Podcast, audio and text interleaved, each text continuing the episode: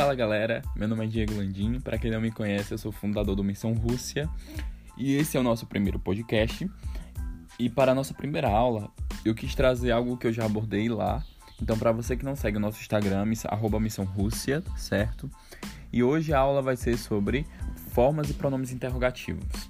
Então, como eu já falei lá, existem três formas que a gente pode, digamos assim, fazer essa colocação. Uma dessas formas é altear a voz. Exemplo: eu estou em casa.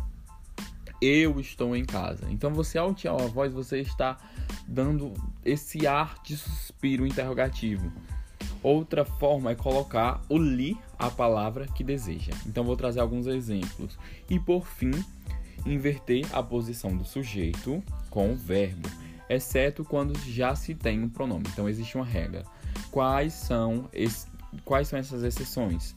No caso do Kito, Shito, Didier e Kodar. Então, que, o que, quando, quando e onde, né? Então, vamos, vamos para os exemplos. O primeiro é Malik Doma. Então, o menino está em casa. Outro exemplo com Li. Um exemplo com Li. Doma li Malik. Então, vem primeiro, né? Então, o menino está em casa. Então, vem primeiro Doma li Malik. E por fim, a gente pode usar né, a questão do, de, da inversão com o sujeito e o verbo. Um exemplo, ve malik doma. Então, ve significa estava, malik menino e doma casa. O que é que significa? Então, o menino está em casa. Só que a gente inverte, né? Primeiro o verbo, depois o sujeito e depois, por fim, a complementação.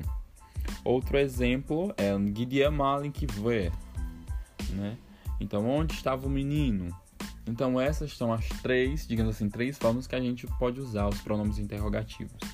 Altear a voz, colocar a palavra li e depois inverter a posição com sujeito com verbo.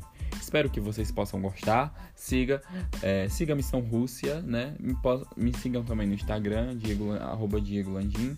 Então espero que vocês possam gostar e até breve. Então, um, pra cá, pra cá.